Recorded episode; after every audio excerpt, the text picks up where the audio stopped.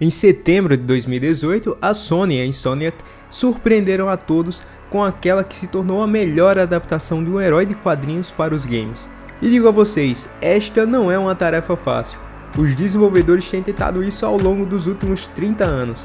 Óbvio que você provavelmente vai lembrar de outros jogos baseados em heróis dos quadrinhos, e é claro que existem alguns muito bons, mas nada se compara à emoção que Marvel's Spider-Man trouxe para o jogador em sua história.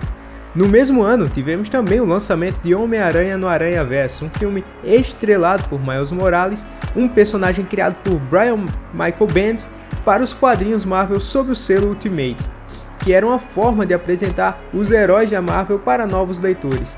Nem preciso dizer o quanto o filme e o quadrinho foram elogiados, afinal, Miles Morales conseguiu alcançar pessoas que nem Peter Parker conseguiu ao longo de tantos anos. E além do próprio carisma do personagem, temos a questão de Miles ser um garoto negro com ascendência afro-americana e também latina, representando um público bem diferente nos Estados Unidos. Um público que não tem tantos heróis, basta lembrar dos Vingadores e ver quantos negros existem na equipe. Um público que conseguiu ver um garoto negro assumir o manto do Homem-Aranha, um dos heróis mais famosos de todos os tempos e que não precisou de nenhum outro prefixo ou sufixo. Miles Morales é o Homem-Aranha, ou Spider-Man, como chamam aqui no jogo. E seguindo o marco já criado por seu antecessor, Marvel's Spider-Man Miles Morales traz todo o DNA de qualidade de história, narrativa e emoção. Aqui temos a mesma Nova York do jogo anterior, mas agora vista sob uma perspectiva diferente. Miles Morales mora no Harlem, um bairro que é conhecido por ser um centro cultural afro-americano onde podemos acompanhar um momento de mudança. Há uma eleição acontecendo na cidade e a mãe de Miles Morales é candidata a se tornar representante do povo. Note que só aí já dá para perceber que teremos um ritmo bem diferente em comparação ao primeiro jogo. Miles possui os poderes do Homem-Aranha. Você vai se balançar pela cidade usando as teias do mesmo jeito que fez com Peter. Os movimentos são bem parecidos, os comandos são praticamente os mesmos mas ele possui algumas novidades. Miles Morales tem o poder da bioeletricidade, chamado aqui de poder Venom. Então aí você vai ter o soco Venom, o chute Venom, o impulso Venom e outros golpes com o nome Venom. Ele consegue paralisar os inimigos com esses golpes e até causar uma reação em cadeia nos alvos mais próximos. Além de ter o poder da camuflagem, que age praticamente como a invisibilidade aqui. Tais poderes são condizentes com suas habilidades nos quadrinhos e a Insomniac soube trabalhar muito bem com tais habilidades. Como estamos entrando em uma nova geração, o jogo acabou se beneficiando bastante disso. Embora eu tenha jogado a versão de PlayStation 4 Pro, já dá para notar que uma, há uma melhora significativa nos modelos dos personagens e também nas cutscenes. Tudo está muito mais bonito e as cenas de ação de Miles Morales são incrivelmente heróicas. Talvez eu tenha ficado babando mais do que no primeiro game, que já possui cenas fantásticas. Obviamente, você participará de várias cenas, tal como no game anterior, pressionando certos botões durante alguns momentos chave, e isso vai te fazer ficar ainda mais orgulhoso do garoto. As lutas de Marvel's Spider-Man Miles Morales são de cair o queixo. O jogo já começa com uma bela batalha contra o Rhino, que provavelmente você viu durante os trailers liberados pela Sony, onde Miles descobre os seus novos poderes e também onde podemos lutar lado a lado com Peter Parker. Uma coisa que chama bastante a atenção é que dá para sentir uma grande melhoria, que é jogar lado a lado com qualquer aliado. Você o verá participando das suas finalizações, isso é uma grande novidade. Isso deixa tudo mais legal e a ideia de team up ganha um novo sentido no game.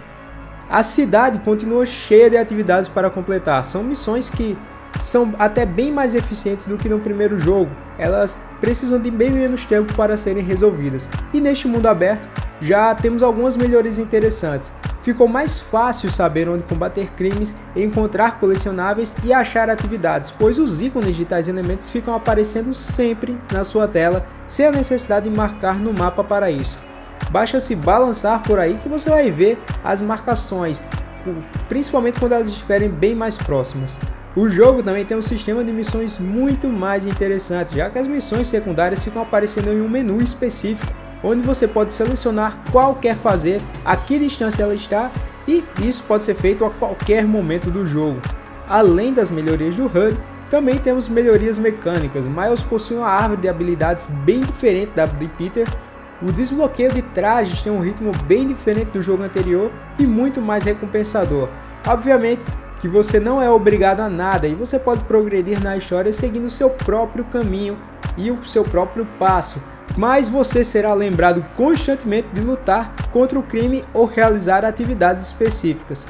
O sistema de combate é bem similar ao jogo anterior, mas tem melhorias gráficas e também as novas habilidades do Miles Morales.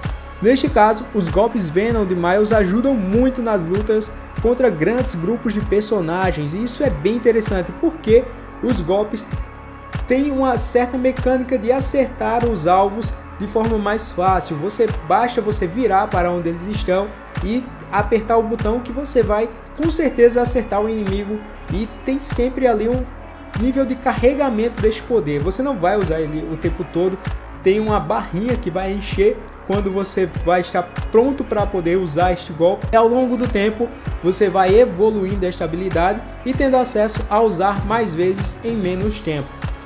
Além disso, os golpes são bem poderosos e o fato de causar uma paralisia faz com que as batalhas sejam ainda mais emocionantes. O jogo também te permite se aproximar no stealth para pegar certos inimigos. E um ponto bacana é que agora os inimigos percebem o desaparecimento de um companheiro e passam a investigar os arredores. Isso me deixou bastante satisfeito com o zelo da empresa que ouviu bem os jogadores que falaram sobre o primeiro jogo para proporcionar tais melhorias. Claro, e agora a pergunta que fica: esse jogo funciona como uma expansão? Bem, sim e não. A abordagem mais próxima seria a mesma de Uncharted Lost Legacy, que é uma história paralela, mas com outro protagonista e totalmente completa. Porém, enquanto Lost Legacy tem uma campanha bem curta em relação a Uncharted 4, Marvel's Spider-Man Miles Morales tem uma duração de história de em torno de 10 horas, embora você possa prolongar tal tempo ao realizar as atividades subquests e limpar o mapa inteiro. Um grande ponto positivo é que a Insomniac continua a trabalhar até nas pequenas nuances do jogo, os fãs do Homem-Aranha irão adorar o quanto a empresa explora o mundo deste personagem e o que ele representa. O jogo mostra os dilemas, preocupações e pensamentos de Miles, que encara o desafio de ser um Homem-Aranha em um mundo onde já há um outro Homem-Aranha. Peter Parker é o seu mentor, mas também é aquele que é reconhecido pelo público, enquanto o novo Homem-Aranha não é visto com o mesmo respeito. Ao longo do caminho, você será presenteado com visuais incríveis e um gameplay excelente. Com este lançamento, a franquia Marvel's Spider-Man consegue solidificar sua qualidade como game baseado em quadrinhos e fazer um trabalho excelente ao trazer um protagonista negro em uma época em que temos tão poucos exemplos, principalmente se levarmos em conta apenas os jogos AAA. Marvel's Spider-Man Miles Morales tem um selo de qualidade da Insomniac e eles conseguiram repetir a beleza da mecânica de controlar o Homem-Aranha, enquanto adicionam uma história emocionante, cativante e um personagem carismático. É um jogo incrível que abre muito bem a temporada da nova geração de PlayStation como um dos exclusivos da Sony. Um jogo que merece estar na sua biblioteca e que vai ficar na sua lista obrigatória para quem quer comprar um PlayStation 5 agora, beleza?